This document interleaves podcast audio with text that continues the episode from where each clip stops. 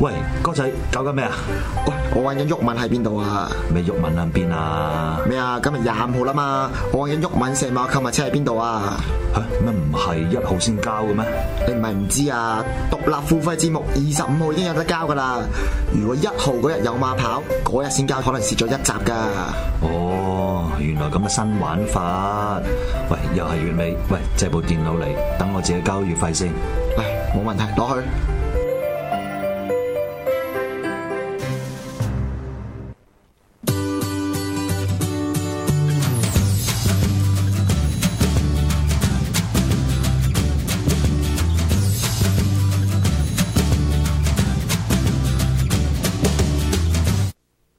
好啦，咁啊，人民廣場大家見面，首先就就要講講啦，就係我就誒、呃其實呢個節目出街嘅時候，我已經唔喺香港噶啦，喺喺應該喺倫敦啊。咁就三月份咧，我就即係會休息，即係喺誒歐洲度假啊，大概三個禮拜到，今個禮拜係三個禮拜嚇。咁啊，即係誒。今日要加 料啦，唔使加，唔使加，你平時已經夠料噶啦，唔使加。OK，咁就即係大家如果喺誒、呃星期一嘅時候，大家都可能有留意到就係嗰個美國奧斯卡頒獎典禮啦嚇。咁奧斯卡頒獎典禮咧，歷來其實都即係好好奇怪地，佢佢雖然係一個美國嘅行業嘅頒獎典禮啦。但係咧就同最咁咁多個獎嚟講，譬如格林美獎啊、東尼獎咁樣咧，佢世界矚目嘅。係啊，呢咁樣冇得講啊。嗰日咧就即係英美啊、歐洲嘅誒網站咧都攞去做頭條嘅，啊咁有陣時甚至喺香港咧間中咧都有啲中文報紙咧就攞當日個奧斯卡嗰頒獎典禮做頭頭版嘅喎，啊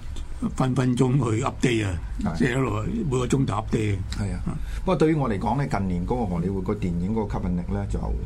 稍稍降低咗嘅，啊啊。對你嚟講係吸引力降低，降但低係咗仍降然低仍咗然有好多人係睇啊啊。。咁個問題咩咧？就因為誒，如果冇記錯就即係今年奧斯卡應該係冇咗嗰個主持係咪？係啊係啊，啊啊呢個好特別啊，所以就要睇下，因為呢樣嘢影響好大啊。因為佢冇主持啊，以後好多節目咧都都辦真係冇主持係嘅啊，咁行出去班嘅係啊啊，咁咧就誒文説就咁樣嘅，因為誒、呃前幾年咧一路以來咧都出現咗一個問題，就係、嗰、個誒、呃、過程本身咧誒個時間係誒控制唔到啊。一來 overrun 啦 overrun 好緊要，另外一樣嘢就係 Me Too 嘅關係啦，個個阿不達倫嘢，另外個個係發表呢個演說嘅時候係當 statement 啦係啊，即係要佢當係政治政治舞台、政政治治宣宣傳啊嘛傳啊，舞台政啦治，表態啦，應該講平台啊，政治平台啦，咁大家又記得咧，就前幾個月之前咧，金馬獎亦都出現過類似嘅情況嘅。咁一個即係本來係唔係太受注目嘅誒紀個錄紀片錄片頒獎頒獎咧啊就差唔多幾乎已經變成為一個兩岸嘅 鬧交啊鬧交咁樣。咁呢個問題咧就喺美國亦都唔缺少嘅。嗯咁但係我覺得個深層嘅文化係咩咧？就係即係美國嗰個價值啊，美國社會嘅價值撕裂好緊嗯要。即係而家即係可以講啊，即係兩派啊。我又唔敢話佢係左右咧，因為事實上亦都唔可能而家冇分左右啦，單單靠左右，左右分唔到啦，因為而家左又係右，右又係左，真係啊，係右中有嗯左，左中右右。啊咁但係總之咧，大家睇唔順眼，譬如舉個例話，誒、哎我睇唔順嗰個 Donald Trump 呢個總統順眼嘅，咁我就可能喺嗰個片入邊啊，喺窒嗰一窒邊幾句啊嘛係。啊嚇。咁甚至有啲片咧，我唔知你有冇留意咧，就係、誒、已經上咗噶啦，嗯呢套片叫《為富不仁》啊，花神而家做緊㗎啦，啊就係講你美國副總統、前副總統切尼啦。咁我相信如果去到佢呢部戲啊，我先睇一句打叉講一句嘢先。立佢長睇啊，就睇片頭啊。嗯佢就第一句説話咧，就都係真嘅啊，即係 true story。跟住話咧，佢做乜嘢我鬼知啊嘛。 即係跟住嗰句咧就唔負責任嘅啊，嗯跟住嗰句就話我佢心裏邊諗嘅嘢，我點知啫？我亂咁作啫嘛，啊即係咁樣。係啊嚇，咁所以你話即係嗰個觀賞嗰個興趣咧，主要有啲人就譬如喺我角度嚟講，政治嗰個問題就多於嗰嗯個娛樂嗰個問題。有陣時你呢啲戲你都未必部部睇得實睇得晒咁，係咪啊？啊，唔係，誒、Oscar 咧就唔同唔同嗰個其他頒獎典禮，即係 Oscar 咧就點樣咧？佢大部分電影咧，好嘅戲咧，就留喺年尾嗰做嘅係，即係十一二月做嘅。都係等你個印象深印象深刻啲啊，跟住咧就逼啲人咧就睇嗰段嘅戲，咁樣啲人咧多數睇晒嘅，即係提名啲戲都睇晒。如果唔睇嗰啲咧，冇睇晒嗰啲人咧就補翻睇下，俾 video 去睇，俾俾呢個隻碟佢。點解咁多近近時咁多啲誒、呃翻版碟咧？就因為以佢出咗啲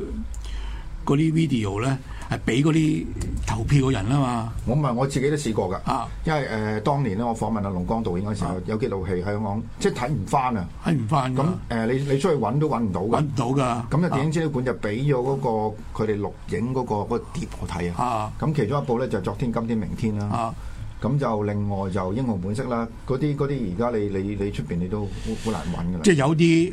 有啲有啲電影啊，佢唔出 DVD 嘅喎啊，但係佢仍然要放要儲一隻 DVD 俾俾啲私下啲朋友係睇，或者係啊或者啲投票人睇，喂，你快啲睇佢個戲咁樣咁啊樣。咁但係即所以係就啊睇法咧就唔同話你喺大電影大大電影係啊睇係咗啊，但係你要補翻咁解啫，補翻咁解啊啊即係啫。如果譬如講到有即係個攝影技巧好勁嘅，就必定要有睇即係原裝版啦。所以點解有 DVD 嘅翻版就咁解？就因為啲人咧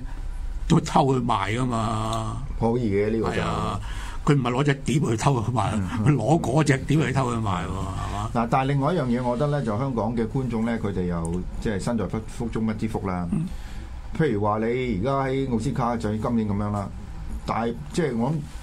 即係所差差唔多所有提名嘅電影，你香港都放晒都睇到。都睇到啊！嗱，呢個呢個睇到你你你你你唔好覺得咁唔容 take 易 for 㗎 granted，唔好 take for 唔容易㗎 granted 呢個要讚一讚香港嗰啲片商啊，係即啊，係佢留喺翻而係家。佢老啊喺而家個咁艱難嘅情景，嗯大家知道啦。而家你做戲院都唔易噶啦，執下一間執下一間，嗯但係你即係好多都堅持俾得多啲選擇香嗯港香港人咧。咁呢個係即係要喺呢度去去去係啊表示對佢哋嗰個一種一種同埋佢哋已尊經敬有個 concept，有個觀念咧，就係要儲嗰啲片咧，適當時候放，嗯因為咧你知道咧，套戲適當唔適合時間放咧，就等於送到套戲去死喎，等於係嘛？嗯譬如話你去你三月走去放嗰出戲啦，你就都去玩完㗎啦，根本就儲一儲到十一月放啊嘛，嗯係啊十一月到十二月，跟住一月就殺落去啊嘛。唔係，但係而家嗰個票房壓力好大啊嘛！好大㗎你你而家譬如話你放多兩場，咁你個個個戲院嗰個管理已經炸你型啦，炸型唔得㗎喎，唔得掂掂喎啊嗱係嘛，另外一樣要大家要仲要知道一樣嘢，係美國嗰、個你參加奧斯卡咧，你一定要放嘅七日嘅喎，嗯即係你唔夠七日都唔得嘅喎，所以佢揀咧就揀十一月尾失放七日。跟住收埋套戲，等佢頒咗獎就或者嗯再嚟過嗯再嚟過咁樣，咁樣谷嗰套戲咁樣，即係有技巧嘅。嚇！但係今年咧就即係我諗喺我自己角度嚟講咧，就喺香港票房少少爆冷啦。嗯就 Green Book 咧就過一千萬嘅啦。咁啊放嘅戲院都好似唔係好多嘅，但係我相信個口碑係相當之好。口碑好，完全靠口碑啦，真係。另外都起名 起名咧，就個個都唔知 做啊到而家乜嘅，走走去睇咁嗯啊，即係好難得嘅真係啊！咁誒，因為因為我相信咧，佢呢個 Green Book 啊，佢綠寶事件係咪綠寶唔知咩六啦寶？六寶啊誒旅遊，綠寶旅遊啊嘛，綠寶咧旅就遊旅遊因為如果我哋年紀大嗰啲，就知佢呢個起呢個名佢佢個原因啦，就因為以前有隻有隻有種汽水叫綠寶，係嘛？唔係喎唔係 Green Book，個 Green Spot，Green Spot 係仲有一個好出名嘅廣告啦，咁個我哋唔講啦。咁但係咧呢套戲咧，我就我自己未睇嘅。嗯咁但係我相信咧，都亦都即係攞到而家美國嗰個一個好係啊，今年贏嘅最佳電影新啊問，題最佳電影就係個種佢主要問題。啊，佢佢因為仲有一樣嘢，佢讓咗嗰個另一部戲讓咗俾佢喎，嗯因為嗰部戲咧其實都有機會贏嘅。羅馬，嗯羅馬終於頒咗個最佳外語片，咁就平衡翻啦。嗯係啊啊，唔係，我諗從個頒獎角度嚟講，佢都考慮一樣嘢嘅。係啊如果譬如話平反啊嗯你你即係俾咗羅馬咁樣，咁、美國嘅電影人就覺得有少少，係啊因為呢個你你始終都係美國嘅獎嚟噶嘛，啊你你頒咗俾一個菲律啊墨西哥人墨，西哥人咁樣嘅，墨西哥人啊，誒唔係話唔得，即係除非套片真係拋得拋離得好遠，考離得好遠啊嗯啊，咁啊，梗係唔係啦啊嚇。咁就其實兩部戲咧仲放放仲放緊㗎，係啊，仲咁放所以緊即嘅。係我我相信咁另一出戲都賣得好好啊，就係、呢個波希米亞狂想曲啊啊，都賣得好啊，啊啊都估唔到啊！咁就嗰個演員攞咗最佳男主角啊，啊，我仲以為係呢個 Christian Bale 會有份攞添，誒為啊夫不仁未得啊，未得啊！啊嗯啊咁但係嗰個亦都唔出奇嘅，因為即係個造型本身啦，同埋嗰個演技嘅難度咧，就相當之高真係好難得，因為佢有佢有佢有啲地方係真人人呢個 演嘅人合即係出現噶嘛，即係你好難嘅啫。啊大家一定會做一個比較，啊有種比較啊啊咁就誒、今年其實呢幾部戲都好睇噶，真係啊！啊唔係，咁呢個就唔使講，大佬如果唔好睇嘅就，即係我諗奧斯卡嗰個江湖地位都唔使啊唔使唔使繼續啦，真係係咪好啊？睇嘅真係啊，佢好睇，仲有一樣嘢，佢又佢又好睇又賣得，係 咁呢就好難咧，真係啊唔！係，但係我相信佢奧斯卡咧，好多人就會有咁睇法啦，就係佢唔係一個藝術獎嚟嘅，唔係最獎嚟啊即係㗎即係點講啊？佢係行業獎係行業工業獎，工業獎行業獎啊譬如話你你作為一個商品，啊，即係我諗嗰個誒個即係誒最大公約數咩？雅俗共賞打做共獎。啊！呢個就最緊要啊。係最緊要一樣嘢，自己做呢行嘅人去投票啊啊！即係即係 TVB 投翻自己 TVB 啊啊！即係咁解啊！呢樣嘢好重要噶。咁投嗰個票咧，如果啊即係如果比較理想嘅角度，就係講即係行外人會知道咧，你做呢樣嘢邊啲係難，邊啲係易，係啊係啊，邊啲係啊誒，即係係係係係相當之即係誒突出嘅嘅表其現。他電影節咧就係唔係呢樣嘢，其他電影節係影評人投票啊，影評佢人、影評揀人同啊埋即係製作製作咧，始終有個矛盾，因為啊本書矛盾你可以即係用你自己嗰個親嘅經驗去去講呢樣嘢啦。梗係啦，譬如嗰個佢，譬如話佢而家誒奧斯卡呢啲攝影師獎啦，係、攝影師自己投翻噶嘛，剪接師係啊剪接師投翻噶嘛，音樂音樂師音樂界就人投翻，其他人唔好投啊，你哋唔好投啊，我哋投翻啦，真係啊，即係呢樣嘢係完全唔同嘅係嘛？譬如話你個個選誒、投只歌係呢啲 Gaga 唱嘅嗰只歌，喂其他其他。唱嘅人或者自己投翻喎，嗯咁嘅、意義唔同啊嘛。點解佢呢啲呢攞到呢個獎係感動到喊咧？就係咁解。嗯喂，行家投翻自己行家喎，嗯呢樣嘢好難得噶嘛，嗯係嘛？即係唔係其他人去投啊嘛？嗯啊即係所以有呢樣嘢啊係行內獎係好重要嘅，行業獎係。但係你如果你講獎咧，可以有三個三種嘅角度嘅。嗯其一就係行內啦，即係我做呢行啊，邊個做得好，邊個做得唔好，嗯係啊嗯我自己心裏有數係嘛。其二咧就係影評人，影評人啊，即係專睇戲嘅人，最睇戲淨人，嗯係睇戲啫。點解睇戲？第三咧就觀眾就係叫做即係消費者，啊消費者 消費者委員會係係，消費者委員會。啊，咁你睇唔明嘅就誒垃圾啦咁樣啊。咁但係影評人個角度咧又又唔同啊嘛，佢真係用呢個藝術角度嚟睇你啊嘛，係嘛？咁我覺得三樣嘢都，三樣嘢都重要㗎都要嘅，都要嘅三樣嘢啊但係即係出嚟嗰個嗰個結果咧，就相當之唔同。張安遠唔同啦，係啊。咁其中一個題外話就可以喺呢度再即係討論下啦。就誒呢、個呢、個係近幾前上個禮拜我都睇到篇文去專寫呢樣嘢嘅。佢就話咧，如果大概喺六十年代或者七十年代之前咧，去選嗰個十大電影啊。嗯，嗱呢個就好空泛，因為點解咧？就冇人呢理論上，如果你話選即係有史以來最好嗰十部片咧，就唔可能，因為點解冇人冇冇人會睇晒所有片㗎嘛啊？你睇晒所有片，你先知道邊邊好邊啲唔好啦咁嗯樣。咁但係即係西方影評人咧，有佢哋嗰個即係話語權嗯啊，即係佢哋睇過戲，咁啊我話好。咁我哋夠膽講下十大電影，嗯咁你亞洲區就冇呢個江湖地位嘅，即係譬如話阿滿叔睇咗十大電影，我十大電影咁，屌有人睬有個人睬你 咩？係咪啊嗯我講講咗，自己話自己係咯，自己我講為又冇人冇內，人睬你㗎嘛自己嗯但係為內啫。佢譬如話英國嘅西芹生，生生佢佢選啊，或者係呢個法國電影筆記佢哋選咁樣，嗯咁啊有江湖地位一個，因為後邊有個一個原因就係佢佢有一個理論去去去係啊，當 justify 然佢啊跟嘛。咁咧奇怪嘅地方就係話咧喺七十年代之前咧，其實大部分人都會選呢個奧遜威爾斯個大國民咧 Citizen Kane 做嗰個最佳電影啊嘅。咁、我哋都睇過，亦都係相當之犀利嘅。但係到咗八十年代之後咧，呢、個出現一個轉向啊，就希捷國嗰個迷魂記咧。就取代咗呢個電影，咁但係有啲人即係會覺得好奇怪，有點解咧？當年咧就希捷國係冇攞獎嘅奧斯卡，好似一個獎都冇攞過，我唔記得應該攞咗個終身成就獎。但係即係話你拍拍及佢拍咁多套片，部差唔多部部片都好堅嘅，佢佢竟 然一個獎都冇攞過。咁但係當年維維維運嘅輸咗邊部電影咧？我嗰部短帶嘅，而家都唔記得咗咩戲 係啊。係嘛？ 喂，張曼玉選呢個香港小 姐個冠軍嗰個係咪張曼玉咧？啊嗰次係咪張曼係係玉？係都係張曼玉啊啊！咁嗰個冇得拗啦，咁張曼玉到而家都係，鍾楚紅嗰個係都係鍾楚紅贏係嘛？好似好似好似唔係啊，鍾楚紅嗰屆唔好係似鍾楚好紅，好好似唔係中國人嘅，啊唔係中國人嘅啊我我哋嗱，因為我哋對啲唔係，唔係但係好即係熟如果啊嗯如果我哋記，但係即係我哋想講個比喻你知一樣啊就比喻比一樣喻係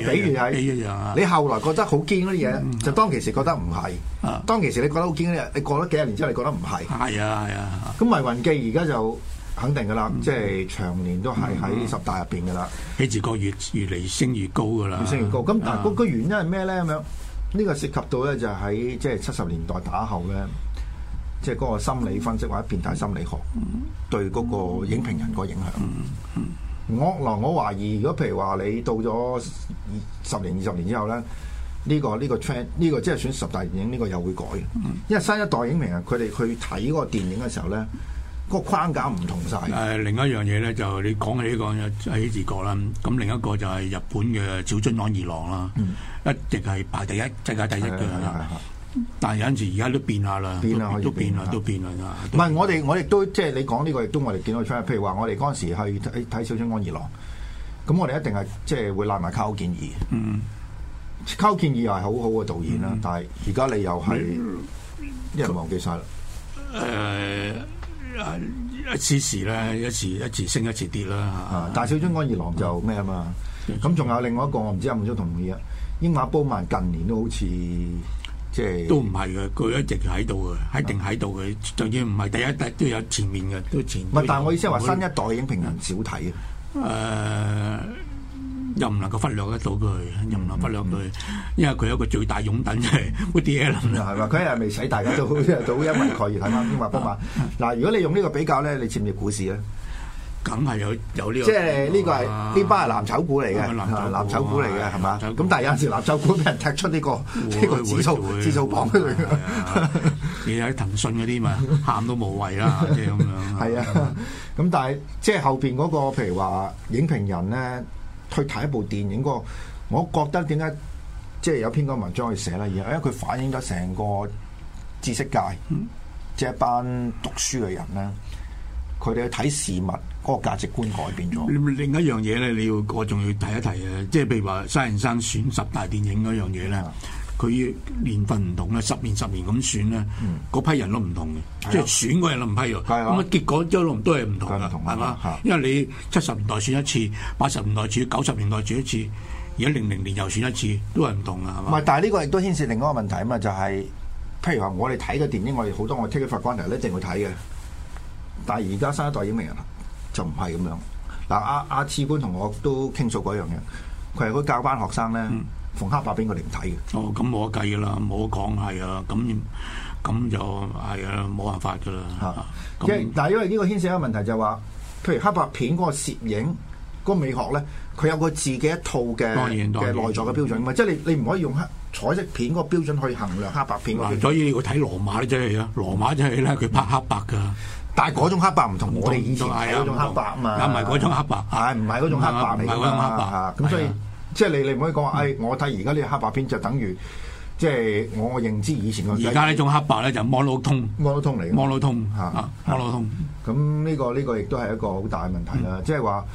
誒其中一個喺香港影響到最緊要嘅就係嗰個粵語片嗰個失傳啊。嗯，呢個我就類似喺呢個台度強調，就係呢個係一個文化斷層嚟嘅。嗯我哋睇開啲電影，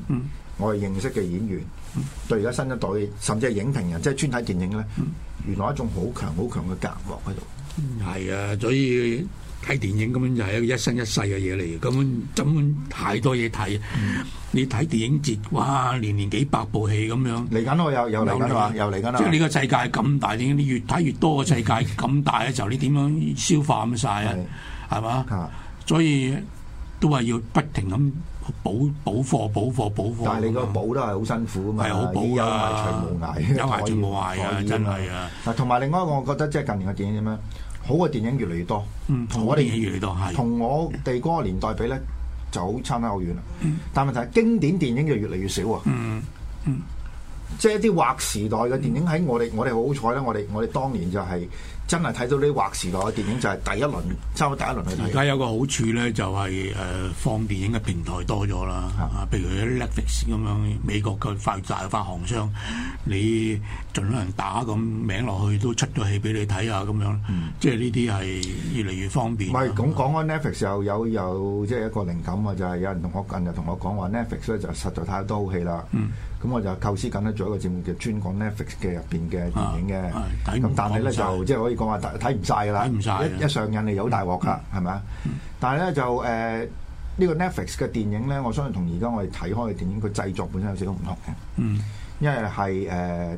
挑戰好多禁忌啦，嚇、嗯即係好多嘢你喺喺主流嘅電影係唔可以，即係唔係咁敢講嘅嘢咧，就佢哋係盡情發揮。佢而家有一樣嘢咧，就即係有一樣嘢咧，就係啲電視片集咧，電視同電影越嚟越撈埋。啊嗯即係而家好多好多嘢咧，啲電影係拍唔係好方便拍啦，佢電視拍咗，係啊咁樣咪可以。佢佢放啊，譬如舉一個有一個劇即係劇集叫《Breaking Bread》啊嘛，嗯，係啊，就係講一製毒個啦即係誒兩個諾中學貝爾級諾貝爾級嘅教師，即係走投無路嚇，或者係化學教師啊啊化學教師或者生活所逼，就走去製毒啊嘛。製毒啊咁但係佢唔係用一個道德嘅觀點去睇呢樣嘢喎 啊咁個內容嘅趣味性相當之強嗯嘅。咁所以佢 Netflix 咧就係因為佢有呢個緣故咧，佢就可以突破咗好多我哋即係嗰個電影本身嘅一啲限制。佢好多我最近人睇咗嗱，譬如誒呃 Versace 啦，嗯即係嗰個時裝設計師。啊點死？個謀殺案咪照搬咗去咯啊，咁你電影嗰陣時係可能唔係好中意，唔係唔係拍咪拍電視唔咯。係最緊要係點啊解咧？電影容易得罪人，誒、啊？你又容易得罪嗰啲誒大嘅呢啲投資者啦，係嘛嚇？咁你你如果咧去到 Netflix 嘅，佢啊局限喺嗰、個。有啊有線嗰個有線我嚇你你自己處理，你自己要睇你自嘅，己睇啊啊我關唔關人事嘅係嘛係啊嘛？ 嗱，咁另外一個就即係想問下滿叔啦。咁啊，中國電影咧就近年都出現咗啲好異常嘅嘅現象啦。咁啊，最新有一部咧叫《流浪地球》啊。係 Netflix 有啦啊，所以又係好重要。嗱，你你打唔打算睇先？我會打算睇呢個世界咁人一定要 open 嘅，你即係即係有一樣嘢叫中式科幻片咁樣，即係即係呢樣嘢真係吹佢唔漲啊！中式科幻片啊，即係科幻片啊，中唔中有中式開西式咁樣有嘅中式。不過有一樣嘢好重要就係劉恩慈嗰個人，誒，劉慈欣，劉慈欣嗰個人啊，因為呢樣嘢咧，外國捧佢天咁高係嘛？係嗱，我都有本書嘅，大家唔好介意我行開少少啊。劉慈欣咁樣呢樣嘢咧，因為以往咧就誒嗱、第一件事啊，科幻呢樣嘢一定要清清楚楚界定啊。科幻唔係叫做幻想電影啊。而家大家全香港睇緊呢啲幻想小説咧，就係啊倪匡嘅幻想小係説啊，嗰啲唔係科同嗰啲同唔係科科學無關啊， 不過同同科學無關啊呢啲人千祈唔好叫科學啊，所以佢唔好啲叫幻想小説，唔係科幻電影啊。科幻咧就有一個人就之前做咗嘅張毅國啊，即係嗰個棋王係嗰個係博士嚟嘅，大佬美國博士嚟嘅，係科學博士嚟嘅嚇。嗯咁就誒，呃佢又話講太空系列啦，嗯講太空啊咁樣，咁樣誒，佢但係嗰啲小説佢又唔係誒受歡迎，咁樣佢最受歡迎一部咧叫《棋王》。係啊，講捉棋嘅啊，咁樣就但係但係千祈唔好同阿阿阿阿成嗰部撈亂啊啦，又唔同嘅兩部唔同嘅。阿成嗰部唔係講科科幻嘅，嗯科幻啊嚇嗰部阿阿張繼國咧就科幻嘅。咁樣咧，而家中國出嗰、個呢、個劉慈欣咧，就講呢、個誒、呃太空嘅嘢啊。咁呢樣嘢咧就誒呃喺。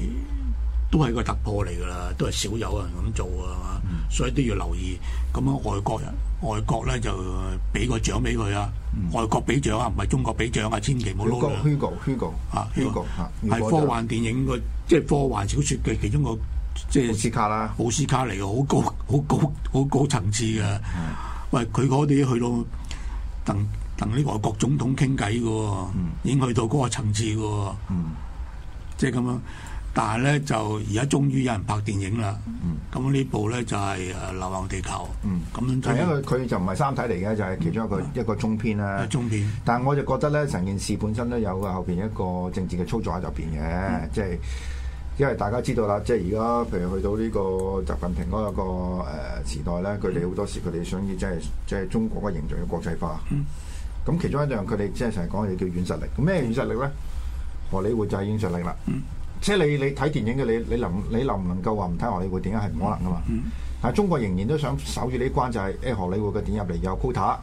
有啲佢哋覺得唔即係唔唔唔擋住你嘅嗯啊唔唔想呢中國觀眾睇到嘅就係佢佢要刪剪，刪剪甚至而家有咁嘅有咁嘅能力咧，去影響人哋嗰個創作嘅劇本嘅過程。咁但係呢個都唔足夠，因為呢個好被動噶嘛。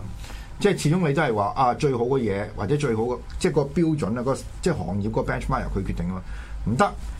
咁我哋自己都要搞翻，譬如話佢有科幻電影嘅，其他其他國家係拍唔到嘅。舉個例，啊俄羅斯同埋日本拍咗，我哋要拍，去同佢冚過。咁於是乎就有呢部《流浪地球》出嚟咯嗯嚇。咁我睇咧就即係都唔係純粹從嗰個啊藝術角度話好套片好唔好睇，而係話你想睇呢套片就係佢後邊想講個宣揚嗰個思想思想係咩嘢咧？嗱呢個就最重要啦。啊，第一件事咧就好將氣飛咧。共產黨救中國，救世界，救地球啦，又同佢氣無關 啦，我氣冇冇呢樣嘢啊！咁你但係你覺得好唔好笑咧呢樣 嘢？呢樣嘢咧就係話呢個世界咁樣啊！發行公司咧就要做生意，唉，你你你玩乜都得，唉，係咪啊 啊，怕你啦真係。 啊你製製作公司同個發發行公司無關啦，所以製作人同個戲院無關係噶，啊戲院就戲院賣，咁啊拍完就算噶啦，嗰、個人啊佢唔能夠。宣傳佢唔會加嗰句嘢嘅宣傳㗎，係啊，因為如果加嗰句宣傳咧，咩消費者委員會告佢㗎，大佬，虛假聲明。 佢假聲明啊，嗱，呢個就唔緊要嗯啦。嗱，咁樣嘅嗱，即係你你睇到有呢句咁嘅口號標啊啊口號喺度，咁標咁好明顯啦。即係呢個片本身亦都係嗰個政府誒有一種誒規劃係咪一種嘅嘅嘅嘅指示要啊主旋律主旋律要 啊主旋律係但係問題就係如果你出咗咁樣，咁係咪啲人照單全全收咧？咁我成日覺得呢樣嘢就唔係嘅。唔係嘅，即係呢個世界咧，就係話老豆教仔係咪個仔係咪真係絕單全收咧？好多人係，不過唔係個個係。仲有一樣嘢好大鑊點咧？有啲個別情況就係老豆教乜個仔係倒翻轉頭做嘅。係 啊冇錯。我哋做咁耐人，我哋知道，即係 知道即係你你成日覺得話，喂，即係秦始皇啊燒 Q 晒啲書啊， 你都有人出嚟起義啦，係咪啊？咁你知唔知仲有一個最新消息喎？嗯就喺中國咧，呢、個陳星唔講呢個唔準講喎，呢、 喂， 嗱，最近李鋭嗰單嘢咧，李鋭咧好清楚一樣嘢，胡華東啊讚賞李鋭啊，佢就欣賞點解欣賞李鋭咧？佢反對三 峽建嗯興建三峽啊係啊，話呢樣嘢好重要啊，個真呢個係。講好耐㗎啦，呢啊個講嘅即係終身反對呢個三合工程嘅三合工程咁但係啊反對又冇效啦，啊係咪啊？已經起咗啦已經啊李鋭嗰個咪好夠膽咯，即係佢亦都即係前舊年亦都公開去揶揄呢個習近平啊嘛。嗯咁但係喺佢個角度嚟講，佢一百歲咯。即係人生對佢嚟講冇所謂啊冇所謂咯講咩得㗎啦講咩得㗎啦嚇！你搞嗰啲女都唔喺唔喺中國啦，係咪啊嚇？咁同埋就算即使係搞咧，佢哋嗰佢喺佢佢嗰即係呢一呢啲咁嘅人嚟講咧，佢哋已經豁開豁出去咯。佢佢講一句好得意喎，佢佢話呢個中學生、小學生啊，小學生小學生啊啊，小學生小學生嚟喎，小學生程度小學生程度啊啊，